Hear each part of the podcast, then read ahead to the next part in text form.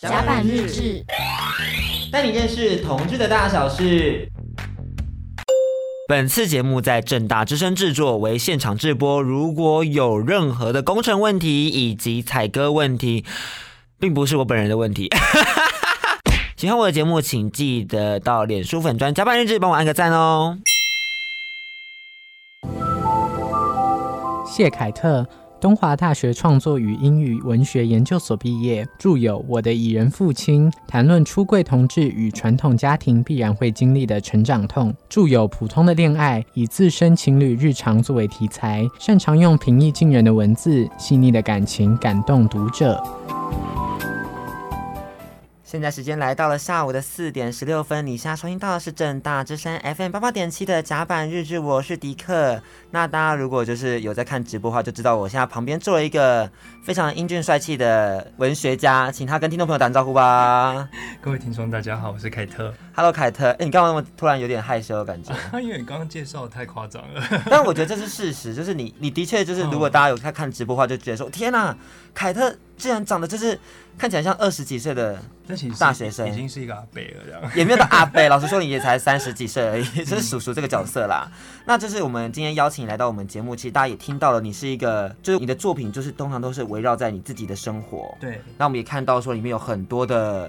很多跟自己相关的，例如说跟爸爸的关系，还有跟情侣的关系。那我们就还蛮好奇，说我们今天要介绍的这本书叫做《普通的恋爱》，想问你说，关于普通到底就是这是什么样的经验呢？怎么样的形式叫做普通的恋爱？嗯，我觉得我的编辑在书腰上就讲得很清楚啦，因为毕竟。我是希望这种感情的普适性，它是一个不分性别或者性倾向的东西嘛，这一定是第一个，所以他才会在书腰上面写说，呃，男生跟男生，或是男生跟女生，女生跟女生这些的感情的经历的历程会有不一样吗？其实我觉得还好，其实没有什么不同。另外一件事情是，呃，我觉得我自己也在追求普通这件事啊，因为我们都会把。感情想的太美好了一点，就是你可能从乳蛇，然后脱乳变成温拿族的时候，你可能觉得真的心理上。好像成为温拿族，可是你现实生活上并没有成为温拿族，你还是得接受生活很多挫败跟挫折啊。就例如说，你可能还是容易被当啊，对啊，对啊，你考试还是不会过啊，对啊，然后依然就是被上司骂这样子。但是就是那个恋爱过程中，其实你我们认识到在一起，就只是你身边突然多了一个人，那根本就没有什么不一样的地方，是不是？心里当然会有很多的 drive，会有很多的动力，会驱使你做很多事情啊。可是我觉得你要不要去？让你真的脱离你现在的生活环境，但是你必须去做选择的啊，对啊。那其实你知道我在看前言的时候，就化蝶那边有里面有提到说，为何梁祝不可以是粪金龟？然后我我其实很能理解，就是你想要表达是感情走到最后都是一些柴米油盐酱醋茶，就没有什么人就是一直都是蝴蝶那种角色。但我就很好奇，你就是都没有幻想过想要一个偶像剧形式的恋爱吗？我小时候的时候会想过啦，就是。就是我们刚刚开头讲，就是可能我小时候会幻想说，我跟我男朋友是主变的人，这样 听起来很很中二，对不对？其实是很小时候了啦，大概十几岁吧。是后来你真的越谈恋爱越觉得。呃，我好像一直在认识另外一个人，嗯，就是另外一个人无法捉摸，无法照你想要的样子成长，无法照你想要的样子给你你要的东西。其实跟爸妈在养小孩的事情是一样的啊，就像小孩通常都不会照爸妈的规则走，啊，已经不受控的啊。嗯，我觉得很能理解。嗯，但是因为你知道，我们刚刚讲了那么多，就是跟普通有相关的事情，也感受到其实凯特是一个。感情非常细腻，然后非常擅长写日常琐事的。那我们现在就来听一段你的你自己书中的片段，好啊，然后让听众朋友来更认识你哦。我喜欢手指在干净的碗盘上蹭出声音，放回碗架沥水。我每每看着男友在厨房里实现自己，把自己的想象盛装在碗盘里，而我洗碗时就像是摸着那些宝石，想着我收拾好你们了，也因为你们。我才看得见现在的自己拥有什么。当他指着洗碗机，哎，你不觉得家里应该有洗碗机吗？这样很方便。说那是人生目标时，我很想跟他说，没关系，碗我来洗就好。扣紧普通恋爱这个主题，嗯，凯特用各种与男友互动的细碎时光，让大家感受到一些流年静好的有你真好的意境。我很好奇，你有没有就是跟男朋友一起读过这些你被你记录下来的片段？我不会跟他一起读这个东西，可是因为那他有读过吗？他一定会读啊，他还会就是他还会在书里面贴标签纸，说哎、欸、这边有错字哦，然后我心里其实有点不爽，可是他就是一直挑错字。可是我知道他会读，是因为他想要更了解我一点这样子。但是我们长到这个岁数，都会很理解说我们自己在做那些叙述，呃，叙事跟叙述。都是某一个切面而已，我觉得这才是可贵的地方。就是我们谈恋爱通常一直很想要告诉你我对你很好，但是我们很少去听别人在讲什么。嗯，这个是很重要的事情。那你觉得在勉励你有没有啦？我单身。那你觉得生活跟书写的差异呢？嗯、因为其实就像你看，你刚刚提到的男朋友可能就透过书可以更了解你，但是在生活上面可能还是不太一样吧。嗯，我觉得生活生活很困难的，因为我觉得对人类来说，生活是一个把自己丢在一个像蓝骨头一个舒适圈里面，然后你只要回家，你就会想说，我什么都不要想了，然后我就躺在那边吧。但是我觉得这样会漏掉生活中或是跟另外一个人相处的时候很多很重要的讯息跟细节。有的时候，就我举个例子，好像人常常会，比如说朋友一定会问你说，为什么他当初要跟我分手，我都没有注意到为什么他。这么突然就说要要跟我拜拜，可是我我通常会跟他讲说，他一定之前都一直在释放讯息，只是你没有注意到。当然，相恋的时候他也会释放他很喜欢你这个讯息，可是我们有的时候我们都很懒得去注意这些事情，有点小小的可惜。但就是、啊啊、这就是生活必然会，这是人类很懒惰的地方啦。嗯、但我觉得能透过书写来记录那些你刚刚提到的我们经常错过的美好事件，很幸福的事。嗯、我觉得我在这个书中看到最让我感动的是，嗯、有提到说我们其实感情走到最后。就是相伴这件事情是最幸福的。嗯，那我们现在听一首歌曲休息一下，是来自张希的《认真的老去》。那段时光，有一个骄傲的少年，隐藏他的青春。嗯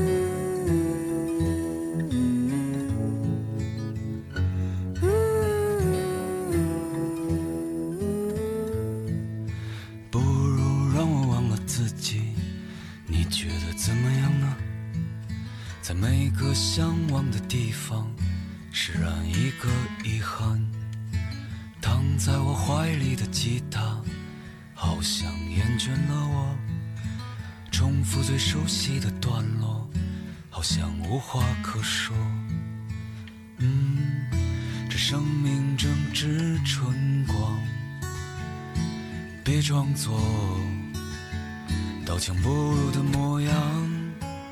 别错过年轻的疯狂，时光很匆忙。别错过日落和夕阳，无论在哪里呀，来不及认真的年轻过，就认真的老去。又一次和你擦肩而过，一毫米的距离。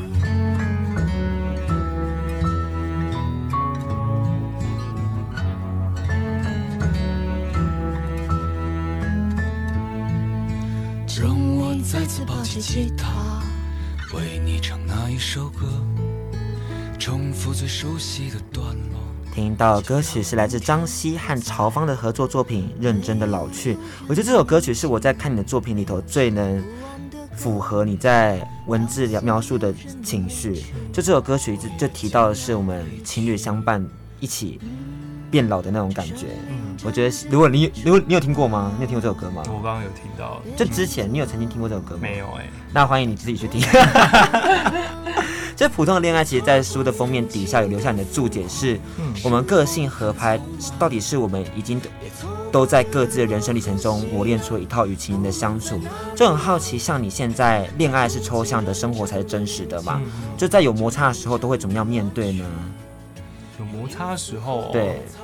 嗯，我跟他其实很少吵架或有摩擦，哎，因为我觉得，我觉得就是我们现在都比较在意彼此个人个体的状态，嗯，所以我们很，就算真的有争执的话，就是我们还是会有坐下来好好讲。通常啦，就很像开会？对啊，所以嗯，没有到那种很情绪激烈的摩擦，真的没有，真的没有。嗯，我们现在回到书中的部分，嗯、其实书中里面有很多是你跟以前的曾经的暧昧对象或是感情对象一起拼凑的时光。那里面有一段是我自己非常有感觉的，我们一起来听听看是什么片段吧。有次生日前夕。他特意请假帮我庆生，在市中心的一家速食店地下楼层，还摸不着头绪，他就兴奋地说：“挑战开始！”一打开，是一整盒空白的拼图，像切碎的云一样层叠在盒子里，静置。我试图在一千片云朵般的图块搜寻着看起来切边相符的，就凑合在一起。就算手指已经感受到两块拼图轻压着彼此，也顾不了那么多，硬挤强塞。两个小时内，我拼出一片凹凸不平的天空。我和他拼到最后，才发现风景长得不是我们想象的那样。对你而言，就是将这些记忆转化为文字是怎么样的一个过程呢？啊？嗯，我觉得就是做记录，因为每个年纪、每个阶段，你想的事情会不一样，所以你现在。我现在记下来这些事情，我可能到之后会再看，就会有再不一样的感觉。那你现在看回曾经那段拼凑的这个时光，嗯，你会你会对他说什么呢？或者你会怎么处理这样的一个可能不一样的的个性？我不会，我不会想要对他说什么嘞。就是我觉得有那些时光，有些很遗憾的东西是很棒的事情。为什么很棒呢？因为我不知道你们你们有玩过，就是比如说 RPG 游戏，你就可以一直用 SL 大法 save and load，就是不断存档、不断存档、读档，然后你就可以避开很多你不想要的结局嘛。可是我懂，我懂。可是你真的有人生如果 SL 大法，我觉得大部分人就会玩的很不认真了，就是因为没有不能重来，所以我们才会特别认真在那个当下。所以有些遗憾是很棒的啊。嗯、那这本书，一听到你这个你这段文字，在最后留下一个注解，叫做“不勉强彼此与他一起拼出整片花风景”。虽然离开了瑜伽垫和抱枕，迎接人生最美丽的夜。这对于读者来讲，就对我来讲，我感觉是你在跟我说，你我如果遇到这种情况，我该怎么做？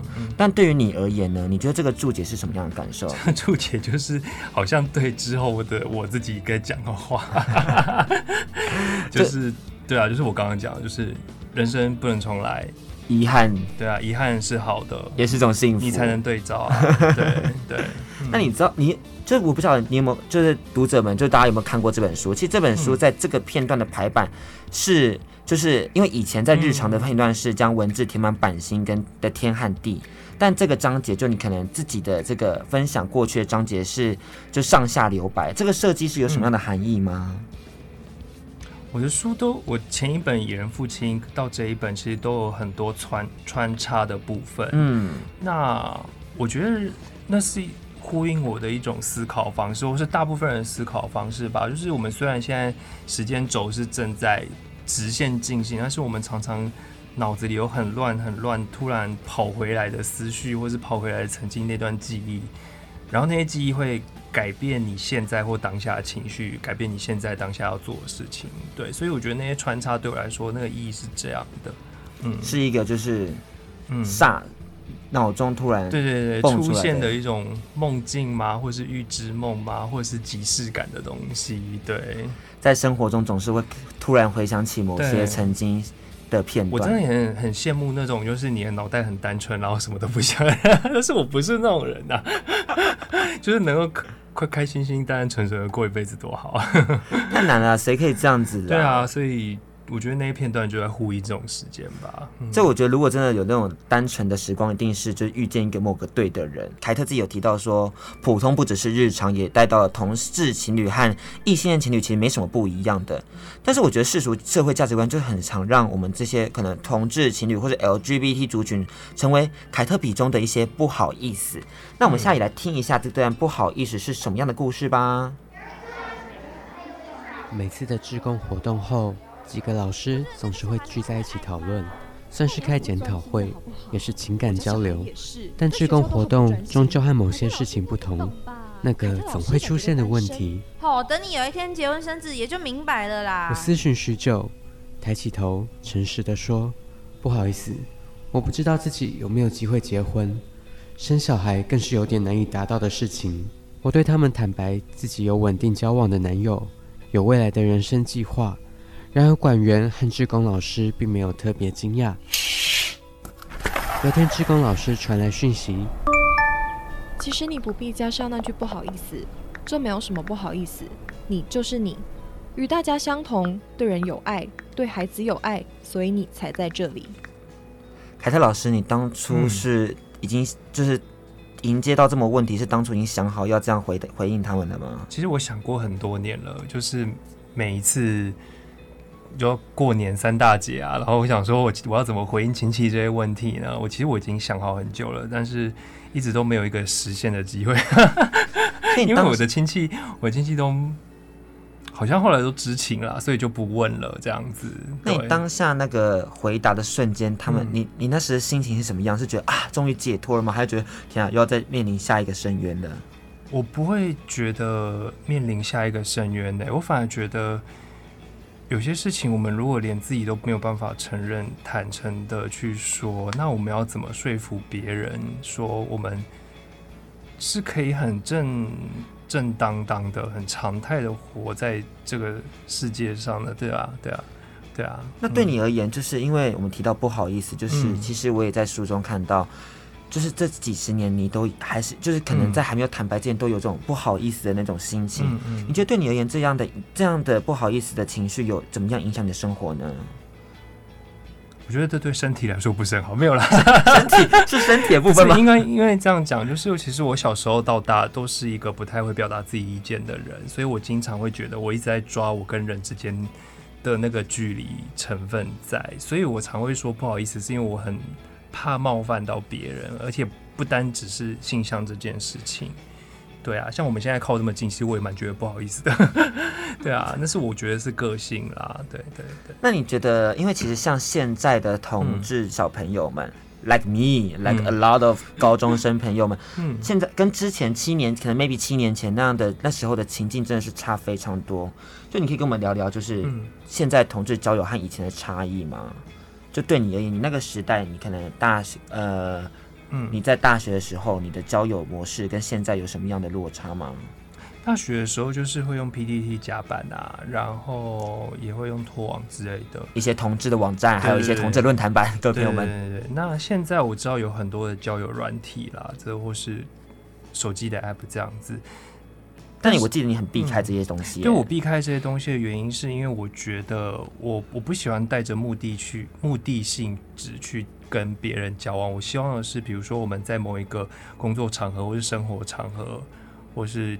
求学场合，我认识你，你认识我，这样比较单纯的开始，这样子。如果能从中就是你有机会再发展感情，我觉得是蛮棒的一件事。就是我们不必特别去一直化我们的交友模式啊，对不对？可你觉得我们要怎么样，就是在生活中认识到这些人，嗯、特别是在可能现在，嗯，还是有很多人不愿意、不敢、不愿意、不不太敢面对自己，不愿意出轨的时候。对，对，我觉得这个是一个社会语境给。给我们这些少数、相对少数人来说的一个压力啦，就是，所以。我们这些大人要好好努力啊！对啊，我们尽量要改变这个社会语境，让大家知道说这些都很 OK。所以你可以在你的生活范围里面就认识到这些人，这个才是我觉得比较健康的做法吧。其实我觉得你在写这本书，其实就是有这样的含义耶。对啊，因为你写下来之后，其实就是让让更多可能不敢出柜的同志朋友想看到有有你已经为他挡刀，已经有你有人已经体验过这样的经验，然后他可以站出来告诉你说这没事，我现在过得很好。其实这就是一个现身说法。对啊，对啊。那们现在听一首歌曲来休息一下，是来自吴清源的《请你带走我的勇气》。跟我说，你要去遥远的地方，答应我，别再哭了，放开手，仍然是最好的朋友。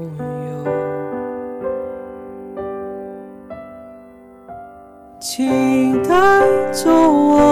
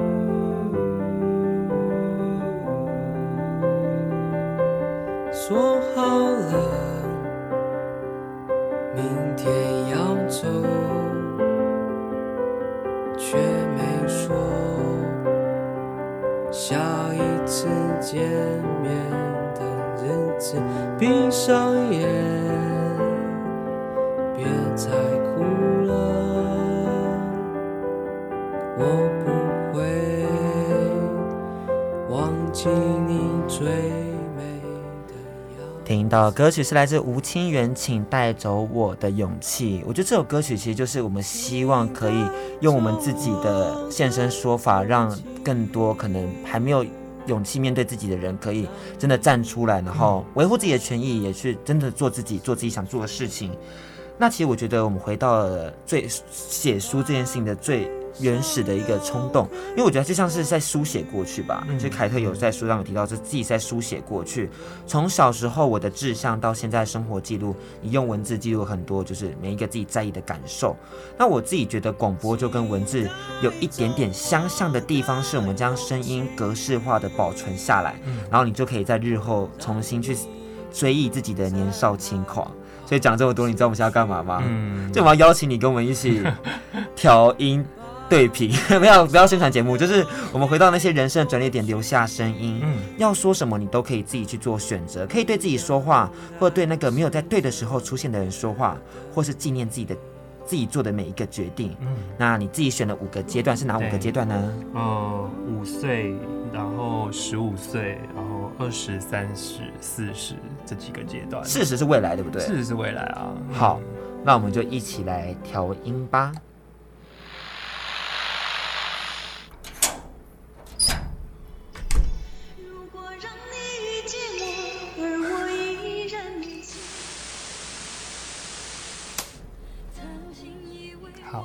我要对五岁的自己说，很抱歉，你这一生会很辛苦。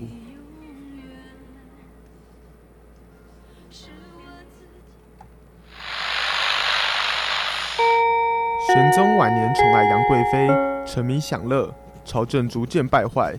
天宝十四年，节度使安禄山。好，我要对十五岁的自己说，呃，你辛苦了。有很多不明白的事情吧，不知道为什么生而为人，别人都是对的，但你却是个异类。但那不是你的错。很高兴十五年后的你可以堂堂正正的活着，有自己想要的生活，有人会爱你。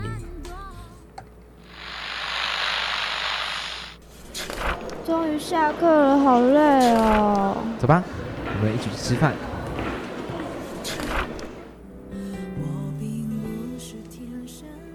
给二十岁的自己，你很好。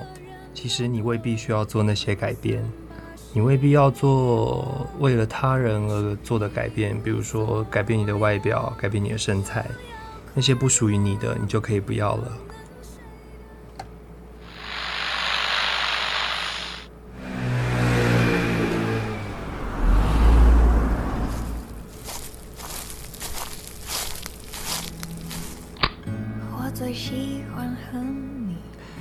三十岁的自己，很高兴你在这一年做了很多对的决定。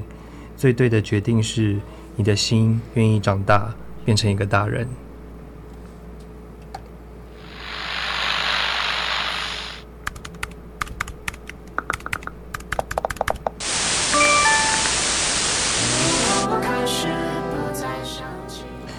给四十岁的自己。我想问你，你还喜欢自己吗？时间究竟是带走你的一些什么东西，还是给你更多呢？请那时候的你跟我说吧。讲到这边，相信听众朋友还蛮好奇，说，哎，到底为什么是这五个阶段？这五个声音又代表什么呢？在五岁的时候，刚好就是你知道，一九九一年的时候，不要算这么明白好不好？那时候刚好有有名的是，呃，一九九一年，林忆莲爱上一个不回家的人。然后那段时候你，你你为什么想要跟他说你，你这生活都会很辛苦？给小孩这么多压力是好的吗？小孩都会觉得这辈子都很快乐吧？我不知道哎、欸，就是我觉得七年级生出生在一个蛮算幸福吗？可是也不太算。是我觉得我们那时候会觉得自己拥有的东西蛮富裕的啦，相对来说是富裕的一个年代。跟我爸妈比的话，但是我想刚刚讲说，就是你以后会遇到很多挫折，包括我们不管是性向这一层面的话，或者是我们七年级生有个有有个。代名词叫烂草莓嘛，对不对？嗯、对。所以，我们不管是出社会，还是面临各种生活压力，其实我觉得我们这一辈的人都会特别感到辛苦。对，我觉得在十五到二十之间，我们聊到了性向的那个辛苦点。嗯嗯。但可能在那时候，你已经认知到自己是对十五岁的时候，嗯，到了二十岁，其实，在同志圈有时候就会有一些，因为我们透过网站上，其实最快认识对方的是透过外表，而这东西就是会对于自己造成很多的自卑跟压力。嗯。到了三十，你选择了跟现在的男朋友在一起。对。四十岁，相信这四十岁的这个声音，你你只有可以去。保存一下，七年后、嗯、听一下。现现在希望你自己那时候是快乐的。是啊，是啊，啊，如果不快乐的话，请再找我们再做一集节目。不快乐，我就会写更多的书了吧？就是那叫什么？通常什么文学家都是在很难过的时候才能写下书，是不是？对对对对，大部分。那我们现在要进到你的点播是什么歌曲呢？凯、嗯、特？嗯，我要点梁静茹的《爱久见人心》送给自己。为什么送这首歌曲？我不知道，我觉得他歌词写的很棒哎、就是那句话，就是我我比较喜欢现在自己，不想回到过去，这是我现在想的事情。